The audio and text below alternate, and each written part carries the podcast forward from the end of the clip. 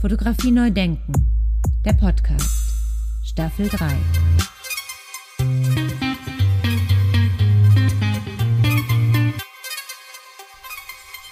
Herzlich willkommen zu einer weiteren Episode meines Podcasts Fotografie neu denken. Der Lockdown geht weiter und der Podcast auch. Freue mich darüber, heute mit Maren Lübke-Tido zu sprechen. Sie hat Kunstgeschichte und Politikwissenschaften in Marburg und Wien studiert, ist 1968 in Düsseldorf geboren und lebt als freie Kuratorin und Autorin in Berlin. Wie und wann sie zur Fotografie gekommen ist, das erzählt sie uns gleich selber. Erwähnen möchte ich an dieser Stelle nur, dass gerade vor ein paar Tagen ein interessanter Artikel von ihr in der FAZ erschienen ist zum Thema Fotoinstitut Düsseldorf oder Essen. Und unter uns, da ich ja in Essen bin, Essen scheint ziemlich gute Chancen zu haben. Und das würde mich natürlich sehr freuen. Aber das steht auf einem anderen Papier. Das besprechen wir zu einem anderen Zeitpunkt. Ich begrüße jetzt erstmal ganz herzlich Maren Lübke-Tido, freue mich auf das Gespräch und viele Grüße nach Berlin. Herzlichen Dank für die Einladung, Herr Scholz. Ich freue mich auch. Ja, kommen wir direkt zur ersten Frage, habe ich ja gerade schon erwähnt. Äh, wie und wann sind Sie denn eigentlich äh, zur Fotografie gekommen? In meiner Biografie gibt es nicht den einen Initiationsmoment, ähm, wo ich dann wusste, jetzt werde ich mich ausschließlich mit Fotografie beschäftigen. Und nach Beendigung meines Studiums war es mir direkt möglich, ein Volontariat zu machen am Museum moderner Kunst, Sammlungsstiftung Ludwig, Schrägstrich 20er Haus, so hieß es damals, Anfang der 1990er Jahre.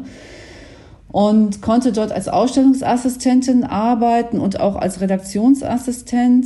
Ähm, und war dort in verschiedene Ausstellungsprojekte involviert. Das erste war eine große Retrospektive zu dem äh, Plastiker Franz West. Äh, und in diesem Zusammenhang wurde ich von den Kuratoren auch in verschiedene Studios geschickt, unter anderem auch in das Studio von Friedel Kubecker. Das ist eine österreichische Fotografin und Filmemacherin. Das war gewissermaßen mein allererster Studio-Visit.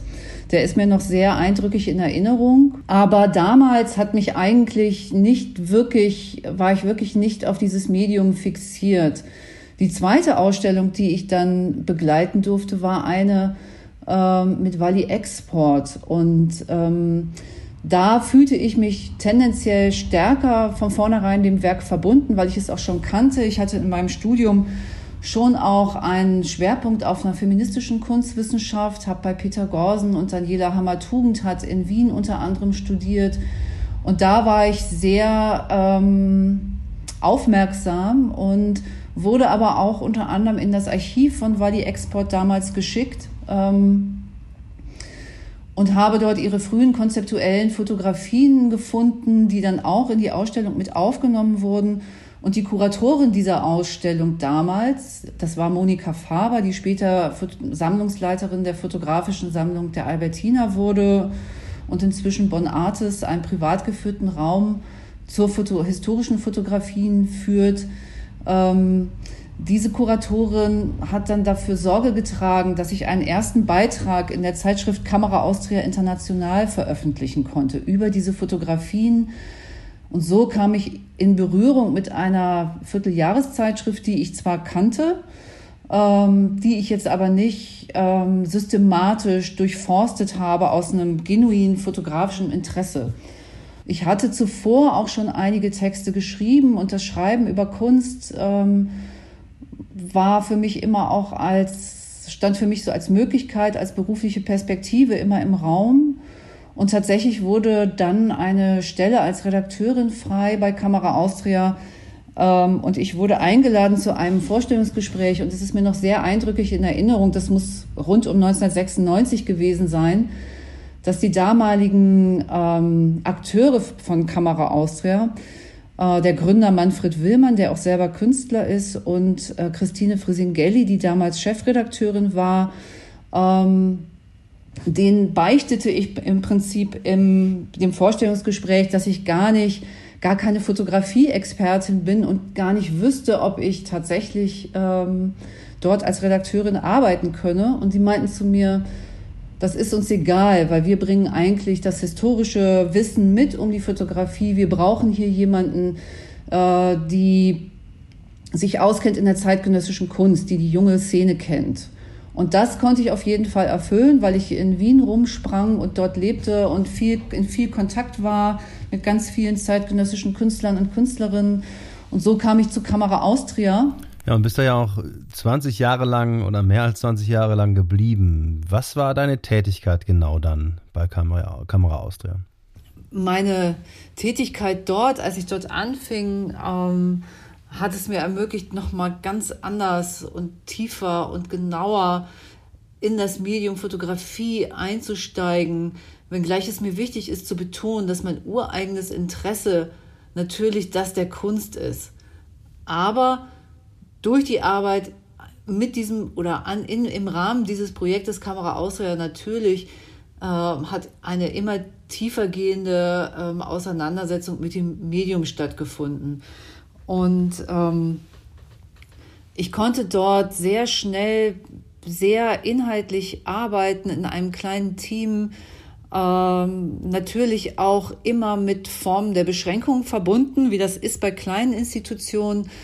Und gleichzeitig aber ähm, hatte ich doch auch immer das Gefühl, aus so einer Fülle schöpfen zu können oder viele Dinge machen zu können. Denn Kamera Austria ist ja nicht nur eine Institution, die eine Zeitschrift herausgibt, ein Verlag, der eine Zeitschrift herausgibt, ähm, die vierteljährlich erscheint, zweisprachig, ähm, sondern ist auch ein Ausstellungsraum.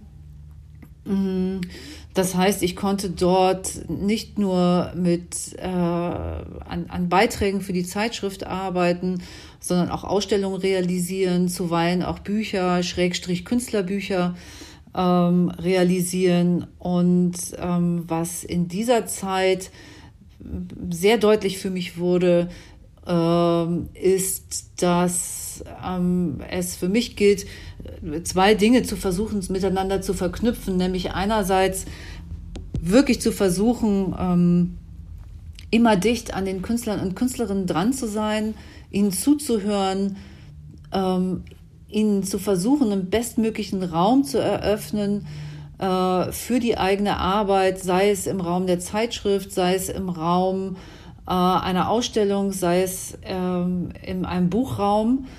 Ähm, und vor allen Dingen ihnen zu folgen. Ich glaube, so lernt man am meisten über das Medium oder so lernt man irgendwie die Sprachen der Kunst. Äh, ähm, die mit dem Medium Fotografie umgeht. Und das andere ist natürlich das Kamera Austria. Ich glaube, dafür steht dieses Projekt auch und wird auch von vielen so wahrgenommen, ist, dass es auch immer für ähm, einen ganz spezifischen Diskursraum steht.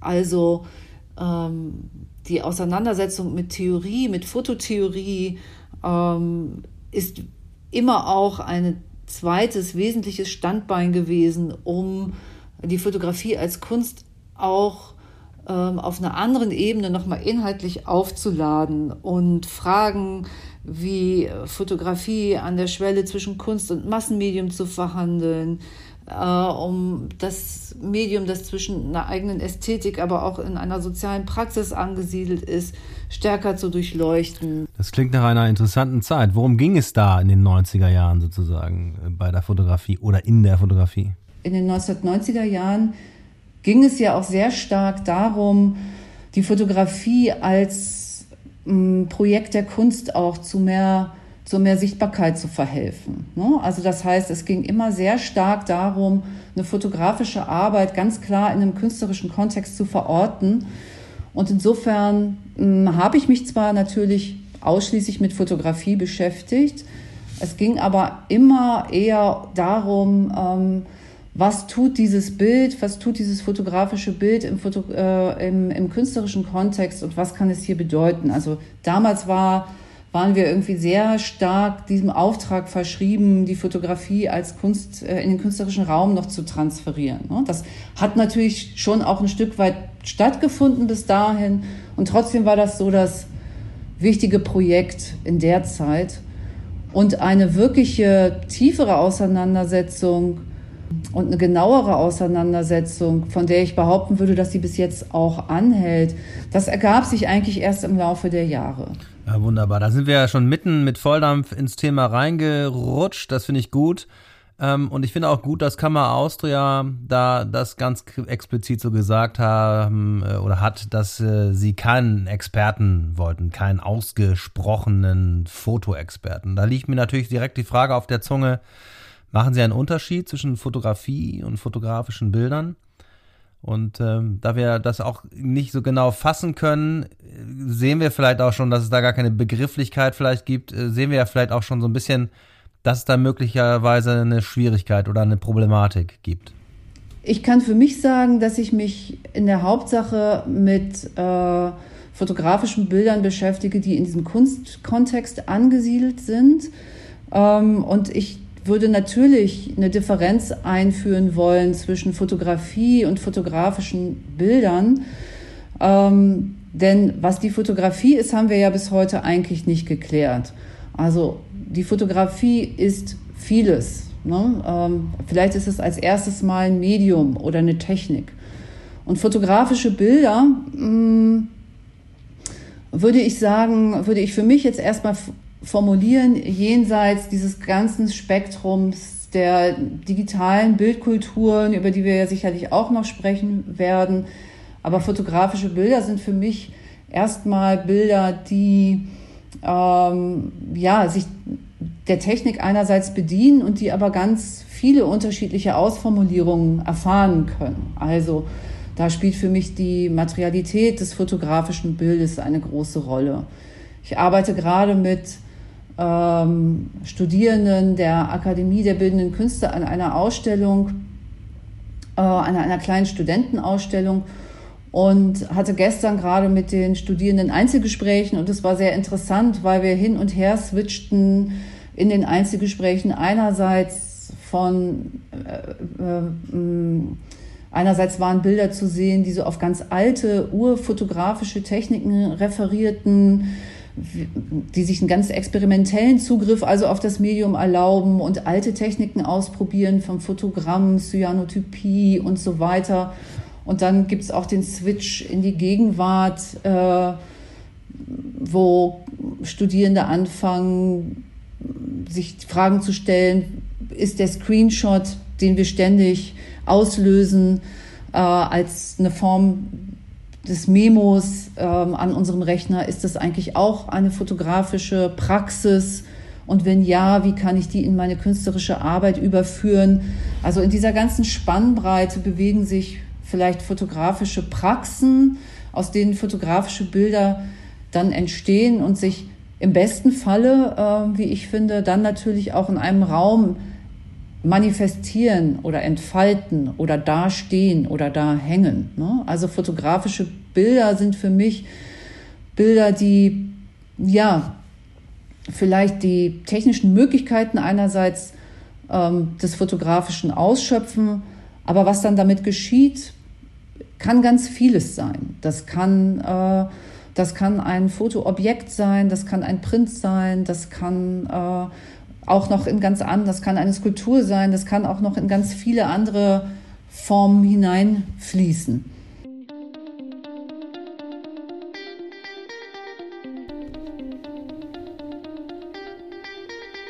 Ja, aktuell haben die Museen zu, die Galerien haben zu, sie werden wieder zugemacht. Ähm, das wirft natürlich eine Menge Fragen auf und das verändert natürlich auch so eine, so eine, eine, eine Präsenz und wir können uns nicht mehr live Kunstwerke anschauen. Also die Kunstwerke werden auch ähm, immer digitaler. Sprich, also bei Instagram sind die Künstler unterwegs, auf verschiedenen Social-Media-Plattformen.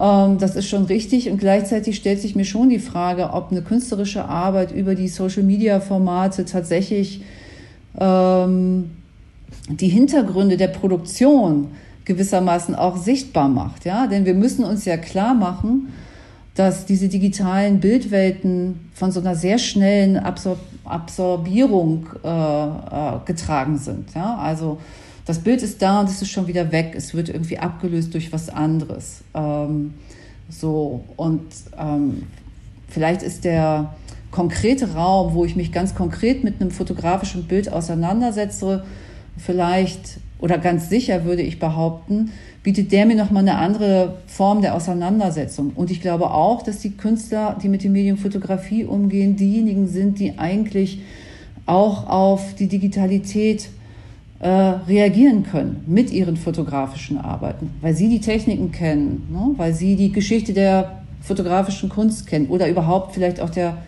wie Bilder wirken, wie fotografische Bilder wirken.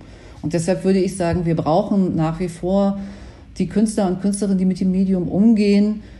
Sie können das auch im Netz tun. Da stellt sich, wie gesagt, für mich so ein bisschen die Frage nach der nach dem Erkennen dieser Arbeit überhaupt. Ne? Kann ich diese fotografische Arbeit, die im Netz als Netzkunst für sich versucht, eine Sichtbarkeit zu erzeugen, sehe ich die überhaupt? Kann ich die differenzieren äh, von von, von etwas anderem, was, was dann gleich, was dann wenig, wenige Sekunden später in meinem Feed einläuft ne? Ähm, oder aufläuft oder durchläuft. Aber ich kann das ja frei entscheiden. Ich kann ja entscheiden, ob ich das mir anschaue oder nicht. Aber man darf eben eins nicht vergessen. Ne? Fotografien sehen heute unheimlich schnell, unheimlich gut aus. Und wo ich innehalte, das muss nicht unbedingt ein, eine Arbeit sein von einem Fotografen, der sich als Künstler definiert. Gerade letzte Woche hat eine Freundin von mir Fotos von mir gemacht mit einer ganz tollen Kamera im iPhone 11. Und das Bild sah einfach super aus. Ne? Also das heißt, wir können sehr schnell sehr gute Bilder machen. Und da, wo mein Auge fest hängen bleibt, es muss nicht zwingenderweise ein Bild sein, das von einem Menschen kommt, der mit einem künstlerischen Selbstverständnis arbeitet. Sehr schön. Das haben Sie sehr schön beschrieben, dass da die Freundin mal eben ein schnelles Bild von Ihnen gemacht hat mit dem Smartphone und es sah total gut aus. Und dann liegt mir natürlich die Frage auf der Zunge, wann ist denn dann ein Bild ein gutes Bild? Also heute sind Bilder ziemlich schnell gute Bilder. Meine Kernfrage in meiner ganzen Auseinandersetzung mit Fotografie ist aber eigentlich die, was kann ein Bild, außer dass es gut ist? Was kann es also noch? Ja, ich möchte gerne verstehen, lernen, was kann das Bild, außer dass es gut ist. Ja, und die Geschichte der Kunst hat einige Antworten. Also viele Fotografen arbeiten ja zum Beispiel, haben schon immer in Serien gearbeitet. Ne? Damit kann ich irgendwie eine andere Erzählung anfangen, äh, kann ich vielleicht mehr klar machen. Ähm, aber natürlich gibt es in der äh, fotografischen Kunst auch immer wieder Bilder, die als Einzelbilder konzipiert sind und auch so funktionieren. Und da finde ich eben spannend, was ist genau der Moment, der mich jetzt hier an diesem Bild festhält. Und da möchte ich gerne wissen, da möchte ich eben gerne mehr über die Hintergründe der Produktion wissen. Ne? Da möchte ich gerne wissen, was ist der Kontext, den es mitliefert und wie macht es das. Und das kann eine Kommentierung der, der digitalen Bildwelten sein. Es kann aber auch was völlig anderes sein. Ne? Es kann der Hinweis auf Liebe sein, der kann, kann der Hinweis auf Politik sein, das kann der Hinweis auf Gesellschaft sein, das kann der Hinweis auf Geschichte sein, auf Zeit, whatever.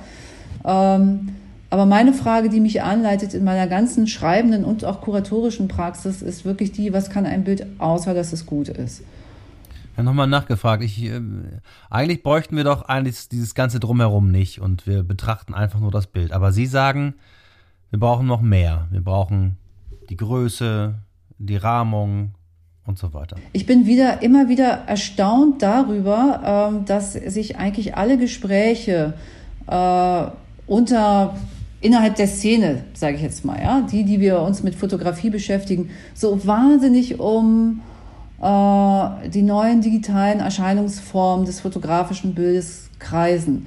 Das hat einen Grund, das hat einen Grund, dass es, wir mit Sicherheit sagen können, diese irre, irren irren Zirkulationsweisen des Bildes sind bedeuten, sind, sind kulturhistorisch oder werden kulturhistorisch bedeutsam werden. Ne? Also hier findet ein wahnsinniger Switch statt. Wir fangen uns an, über Bilder zu unterhalten oder wir sprechen mit Bildern oder Bilder sind Sprache geworden. Es ist ja inzwischen schon ein geflügeltes Wort geworden, zu sagen, die Bilder fangen an, die Sprache zu ersetzen und wir brauchen irgendwie eine Form der Bildwissenschaft, die darauf reagiert. Wir vergleichbar der Sprachwissenschaft äh, zum Beispiel. Ne? Wir müssen das auch als Bildungsauftrag begreifen für eine jüngere Generation, dass sie verstehen, wie Bildzirkulationsweisen funktionieren und was sie bedeuten. Also wir müssen diese Kommunikationstechniken kennenlernen. alles gut und schön. Ne? Trotzdem stellt sich mir auch immer die Frage, inwieweit verbindet sich das tatsächlich mit dem, was mein eigentliches Beschäftigungsfeld ist. Und mein eigentliches Beschäftigungsfeld ist erstmal die bildende Kunst. Und da in diesem Feld spielt die Fotografie auch eine Rolle. Und wo ich sagen würde, ähm, es ist interessant, dass wir uns immer zu über, über die neuen digitalen Bildkulturen unterhalten. Und gleichzeitig passiert aber in dem Moment, in dem ich in einem Ausstellungsraum stehe oder in dem ich in einem Museum stehe, was völlig anderes. Und das berührt sehr genau unser eigenes Feld. Nämlich, dass wir uns von Fotografie äh, angesprochen fühlen, dass wir uns von ihr verzaubern lassen, dass wir wissen wollen, wie ist das gemacht, dass wir wissen wollen, dass wir erstaunen vor einer bestimmten Bildtiefe, dass wir uns nach äh, Techniken, dass wir die Technik befragen, dass wir Printtechniken befragen, dass wir Rahmungen befragen, dass wir Formate befragen, dass wir auch äh, uns beschäftigen mit Fotografen und Fotografinnen, die die Zweidimensionalität des Bildes verlassen und sich im Raum äh, und in sich und Rauminstallationen machen. Ne? Und ähm, und das halte ich immer noch auch für sehr lohnenswert oder ich finde diesen Switch interessant, ne? dass wir uns immer zu über Digitalität unterhalten und sind dann aber im Ausstellungsraum auch immer noch genügend Raum ist für was ganz anderes. Ja? Und, äh, und wir vielleicht eher auch das der Ort ist, wo wir die Fotografie auch als eine widerständige Praxis begreifen. Ja? Weil was wir auch sehen müssen, ist ja, dass ähm, dass gerade die Künstler und Künstlerinnen, ähm, die sich mit Fotografie beschäftigen, ähm, waren immer auch sehr skeptisch gegenüber der Eigenlogik des Mediums. Ja? Es, es funktioniert vielleicht schnell, so glauben wir. Analoge Fotografen erzählen die allerdings da auch was ganz anderes. Ja? Ähm, wir glauben irgendwie sofort erfassen zu können, was wir sehen. Und ich glaube, dass die Künstler und Künstlerinnen sehr viele widerständige Praxen auch in der Vergangenheit entwickelt haben und sehr genau auch immer ihr Medium befragt haben, ähm, dass wir eigentlich auch von ihnen erwarten können, dass, ähm, dass auch sie Antworten finden auf diesen ungehemmten Bilderstrom. Haben Sie dafür ein Beispiel? Ich habe 2018 wurde ich eingeladen, eine Ausstellung zu realisieren über Stillleben in der Fotografie. Und ich war überrascht, einerseits über die Fülle, auf die ich gestoßen bin. Und ich habe aber andererseits mir auch die Frage gestellt, ob so eine zunehmende Fixierung auf den Studioraum, äh, ein Rückzug in den Studioraum, eine neue ähm, Fokussierung der Fotografen auf zum Beispiel eine Objekt- und Studiofotografie oder auch von sachlichen Aufnahmen, ob das nicht auch zum Beispiel eine erste Reaktion ist oder eine ganz klare Reaktion sein kann auf die Schnelllebigkeit des schnellen Bildverstehens, weil diese Bilder uns zwingen, unser Sehen zu verlangsamen ne? und ganz genau zu sein und zu versuchen, die Bilder zu ergründen. Und ähm, ich will gar nicht zu einer Kritik an der digitalen Bildkultur einheben, ganz und gar nicht. Ne? Man wir sind davon umgeben, das ist spannend. Ich nutze diese Social-Media-Formate auch permanent und trotzdem äh, glaube ich, dass, dass, dass die Künstler und Künstlerinnen uns eigentlich auch dabei helfen können zu verstehen, was da gerade passiert. Und das tun sie vielleicht auch immer noch, oder das tun sie auch immer noch zum Glück ähm, in einem Ausstellungs- oder Museumskontext. Haben Sie dann auch selber mal fotografiert und sich die Technik angeschaut? Nein, ich, also ich fotografiere selber nicht. Und, ähm, und ich bedauere aber tatsächlich, dass ich die ganzen ähm, technischen Eigenheiten des Mediums ähm, noch nicht wirklich vollständig durchdrungen habe. Ich glaube schon, dass ich bestimmte Techniken inzwischen erkennen kann und auch bestimmte Printtechniken erkennen kann. Dazu beschäftige ich mich doch jetzt recht lange schon auch mit dem Medium. Und ich merke aber auch, äh, und das finde ich zum Beispiel auch im Zuge der Debatte rund um, das, um die Gründung eines deutschen Fotoinstituts interessant. Ich merke eben auch, dass äh, die Fotografie immer noch ähm, ein unglaublich großes Forschungsgebiet ist und dass es notwendig ist, dass wir die Fotografie und alle ihre technischen Eigenheiten verstehen lernen. Denn was wir auf jeden Fall für die Gegenwart sagen können, ist, wenn wir jetzt irgendwie nochmal auf, auf, auf eine zunehmende Digitalisierung, des, äh, Digitalisierung zu sprechen kommen, ist, dass wir da tut sich irgendwie, glaube ich, ein Riesengraben auf. Und ich glaube, selbst äh, viele Fotografen und Fotografinnen können nicht mehr ganz genau erklären, wie eigentlich die Prozesse ablaufen, ne, die sie zu ihren, äh, also was da in diesen kleinen Handys drin sind, mit denen heutzutage schon Filmemacher Filme in Kinoqualität drehen können. Ne? Ich glaube, das ist so für viele, die das mit dem Medium umgehen, ein großes Fragezeichen. Aber auch wenn wir eben in die Geschichte blicken, wenn wir in die Geschichte des Mediums blicken, glaube ich, dass da noch unheimlich viel Bedarf ist, wirklich auch ähm, all die Ausdrucks, nicht nur die nicht nur die Bilder zu betrachten, sondern einfach auch hinter die Bilder zu schauen hin, und zu gucken, mit welchen Techniken haben die Künstler und Künstlerinnen gearbeitet. Ne? Und ähm, ich habe jetzt äh, kürzlich einen Text geschrieben über die, in, der, in, in dem ich mich auseinandergesetzt habe mit dieser von Wolfgang Ulrich herausgegebenen Buchreihe der digitalen Bildkulturen und habe am Ende äh, mich zu einem kleinen Plädoyer aufgeschwungen für eine Form der Fotografiearchäologie, wo ich glaube, dass wir einfach da noch ganz viele Aufgaben haben und wirklich graben müssen, um die unterschiedlichen ähm, technischen Gebrauchsweisen des Mediums auch kennenzulernen.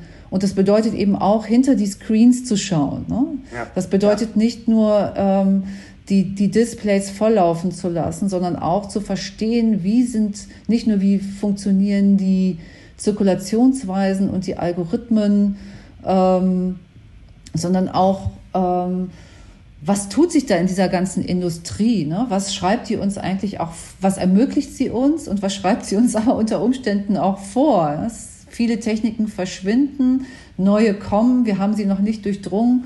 Ich glaube, das ist ein riesiger Steinbruch, den es wirklich noch zu ergründen ähm, gilt. Ja, wunderbares Plädoyer für eine, wie soll man sagen, für eine fotografische Archäologie, dass bestimmte Techniken eben noch präsent bleiben und auch äh, erhalten bleiben gewissermaßen. Franziska Kunze in der Episode 14 meines Podcasts hat es auch so schön beschrieben.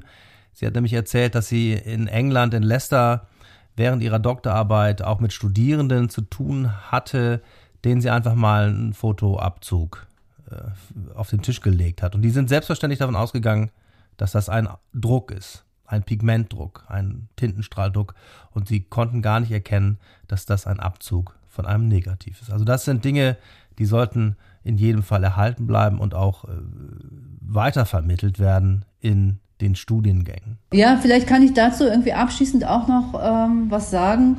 Ähm, Im letzten Jahr hat sich äh, so eine kleine Arbeitsgruppe zusammengefunden, äh, bestehend aus Künstlerinnen und mir. Das sind die Künstlerinnen ähm, Christine Loschert, Rebecca Wilton, Heidi Specker und der Künstler Heinz-Peter Knees. Alle vier arbeiten fotografisch. Ich bin die einzige Kuratorin und Autorin in diesem Kreis.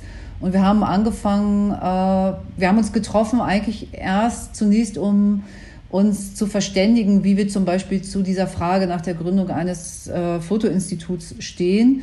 Und daraus hat sich irgendwie aus diesen Fragen, die wir da umkreist haben, hat sich eigentlich ein sehr schönes Projekt ergeben, äh, das momentan auch äh, gefördert wird aus der Stift, von der Stiftung Kunstfonds, ähm, aus dem Neustadt Kulturprojektfonds ähm, für kunstvermittelnde Akteure. Wir sind in ein Interviewprojekt gestartet und haben im letzten Jahr sehr viele Fotografen und Fotografinnen besucht, um mit ihnen wirklich äh, deren Archive zu durchleuchten.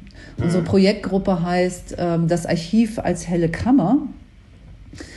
Und es geht tatsächlich darum, ähm, die Archive der Künstler und Künstlerinnen zu durchleuchten, also nicht nur Organisations, also nicht nur herauszufinden, wie Künstler und Künstlerinnen oder auch andere gewerblich arbeitende Fotografen ihre Archive organisieren, sondern es geht darin auch, und das hat sich im Laufe des letzten Jahres im Rahmen unserer Gespräche herausgestellt, es geht auch darum, sich ganz stark mit der jeweiligen Materialität des Bildes auseinanderzusetzen und anhand dessen auch äh, dessen technische Eigenschaften zu ähm, beschreibbar zu machen. Ne? Und das ist also äußerst spannend und ähm, wir ähm, haben diese ganzen Gespräche ähnlich wie Sie, Ihren Podcast aufgezeichnet und werden sie demnächst auf einer Website auch zugänglich machen, ähm, die heißen wird lightingthearchive.org. Und ja. ich glaube, wir haben dann ganzen, äh, ganz gutes Material von den Künstlern und Künstlerinnen gewissermaßen Oral History mäßig ähm, zusammengesammelt, die uns wirklich ganz tiefen Einblick gegeben haben in ihre, nicht nur in ihre Arbeitsweisen, sondern auch ähm, ähm, in ihren Gebrauch des, in den technischen Gebrauch ihres Mediums und was sich da für Fragen ergeben. Und Notwendigkeiten natürlich. Sehr gerne. Sobald da die Internetseite fertig ist und weitere Informationen vorliegen, äh, berichte ich natürlich sehr gerne darüber weiter. Jetzt eine Frage, die auch in meinem Fragenkatalog immer wieder auftaucht, ist die Frage, also ist ja auch schon angeschnitten worden hier, ist die Frage der Vermittlung. Also sollte Fotografie viel mehr in die Schule, in die Pädagogik, in die Arbeit mit Kindern und Jugendlichen und da mehr stattfindet. Ja, na klar. Ich meine, nicht nur, weil die Fotografie eine Herzensangelegenheit von mir geworden ist, ähm, würde ich mich sofort dafür aussprechen wollen, sondern auch genau, wie Sie richtig sagen, dass äh, und wie ja auch schon mehrfach festgestellt worden ist, ne, dass äh, unsere äh, Kinder und die Jugendlichen irgendwie zunehmend irgendwie über Bilder anfangen zu kommunizieren und sich da eine Kompetenz irgendwie auch zu erarbeiten, irgendwie über einen Unterricht, finde ich gut. Ich meine, ich kann sagen, ich habe Kunst, ich, ich habe ähm, in der Schule im Kunstunterricht kein, mich nicht mit Fotografie auseinandergesetzt und selbst auch im Studium kann ich mich nicht entsinnen, dass wir tatsächlich, dass tatsächlich die Fotografie die große Rolle spielte, obwohl ich bei Wolfgang Kemp studiert hat, der ja ein wichtiges Buch zur zur Fotografie veröffentlicht hat. Aber in den Jahren, in denen ich bei ihm studiert habe, tauchte das eigentlich nicht auf.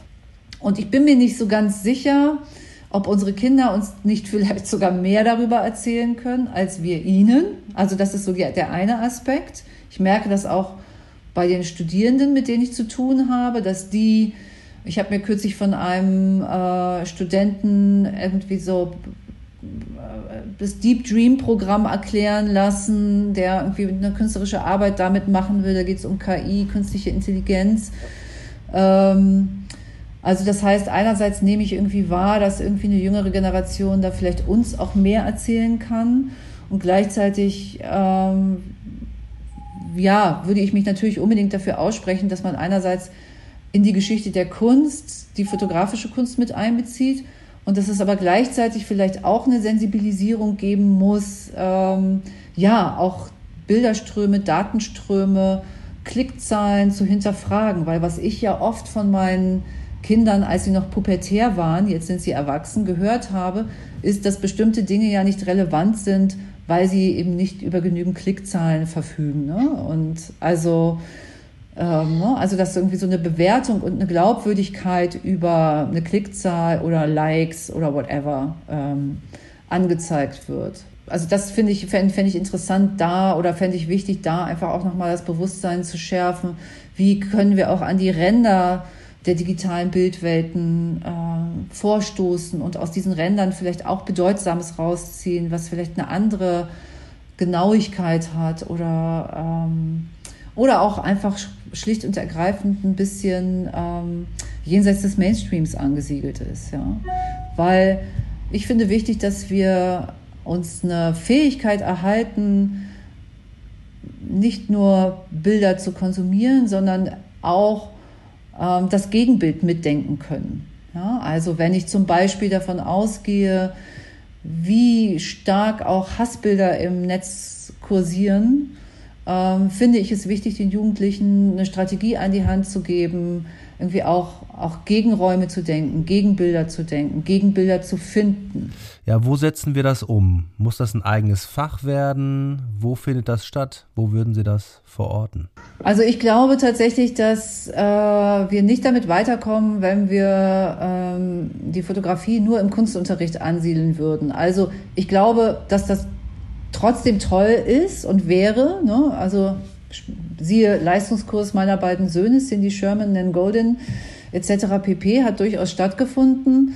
Aber ich glaube, vielleicht muss man ähm, ja so eine Art Bildkompetenz oder Medienkompetenz äh, kann man sich, glaube ich, nur erwerben, wenn dann auch gewissermaßen fächerübergreifend unterrichtet wird. Also ich weiß zum Beispiel, ähm, dass an der Schule meiner Kinder, die sie jetzt fast beide abgeschlossen haben, es immer wieder Projektwochen gab, wo sich unterschiedliche, ähm, äh, wo aus unterschiedlichen Fächern Themen entwickelt wurden, die übergreifend sind. Ne? Dass man also mal die engen Disziplinen verlässt, sondern irgendwie guckt, ähm, in welcher, so, was, was ergibt es irgendwie unter Umständen auch für gute Allianzen unter den Fächern. Ne? Und ähm, also das heißt, Umweltbildung, die stattfindet im Geografie, im Geologieunterricht äh, zusammenzuführen mit Kunstunterricht, die dann mit Plastikmüll gearbeitet haben. Zum Beispiel erinnere ich mich, war irgendwie ein so ein Ding. Und wenn ich mir jetzt vorstelle, den Kindern und Jugendlichen eine Form von ähm, Medienkompetenz mitzugeben und damit zusammenhängt vielleicht auch eine Bildkompetenz, ja, also das Sehen und Bewerten von Bildern und ähm, äh, ähm, dann stelle ich mir vor, dass das gut funktionieren könnte, zum Beispiel ja, in einem Zusammenschluss von Politologen und, und Kunstwissenschaftlern, ne, die unterrichten oder ähm, ja, also ich glaube, da muss man irgendwie fächerübergreifend dran. Ja, und die Frage ist dann natürlich, wo fängt man dann an, das Fotografische sozusagen aufzubereiten und äh, wo fängt man dann an?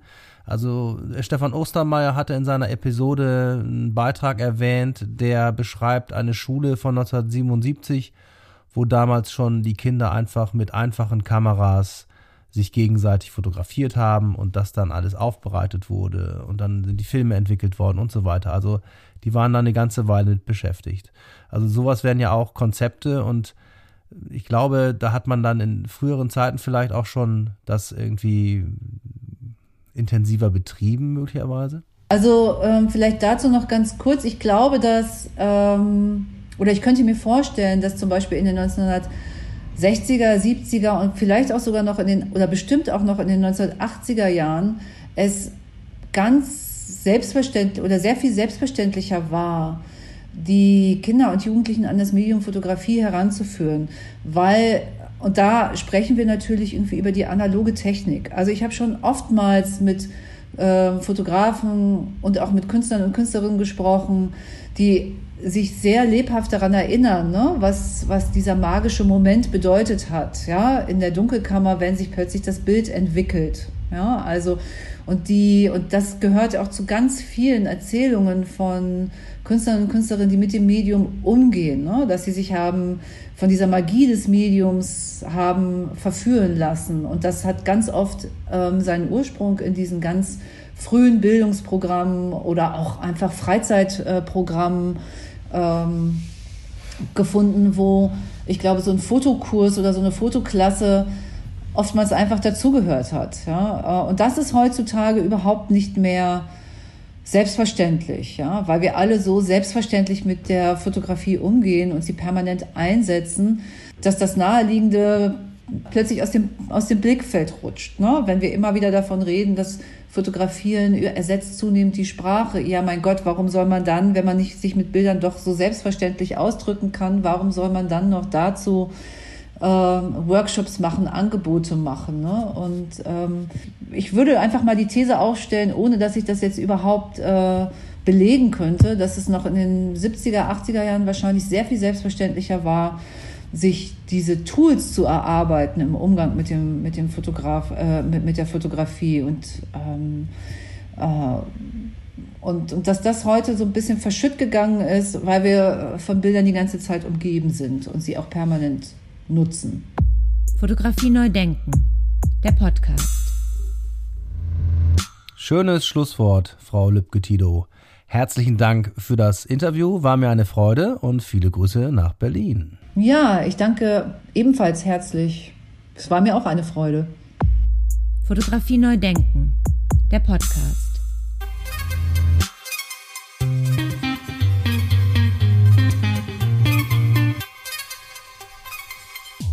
Ja, ich bin gespannt auf ähm, das Projekt Lightning äh, The Archive und ich werde dann zu gegebener Zeit darauf hinweisen. Wer mehr wissen möchte über die Arbeit von Maren Lübke-Tido, kann das tun und sich informieren unter www.marenlübketido.com. Und Lübke mit Doppel B und Tido wie Treptow mit OW am Ende. Ja, aber alle Hörer, die das schon mal gehört haben, wissen Bescheid. Äh, in den sogenannten Show Notes sind auch all diese Informationen noch einmal schriftlich und zum Anklicken zusammengefasst. Ja, da bleibt mir nur noch zu sagen, ganz herzlichen Dank fürs Zuhören. Bye bye und ciao ciao. Fotografie neu denken. Der Podcast. Staffel 3.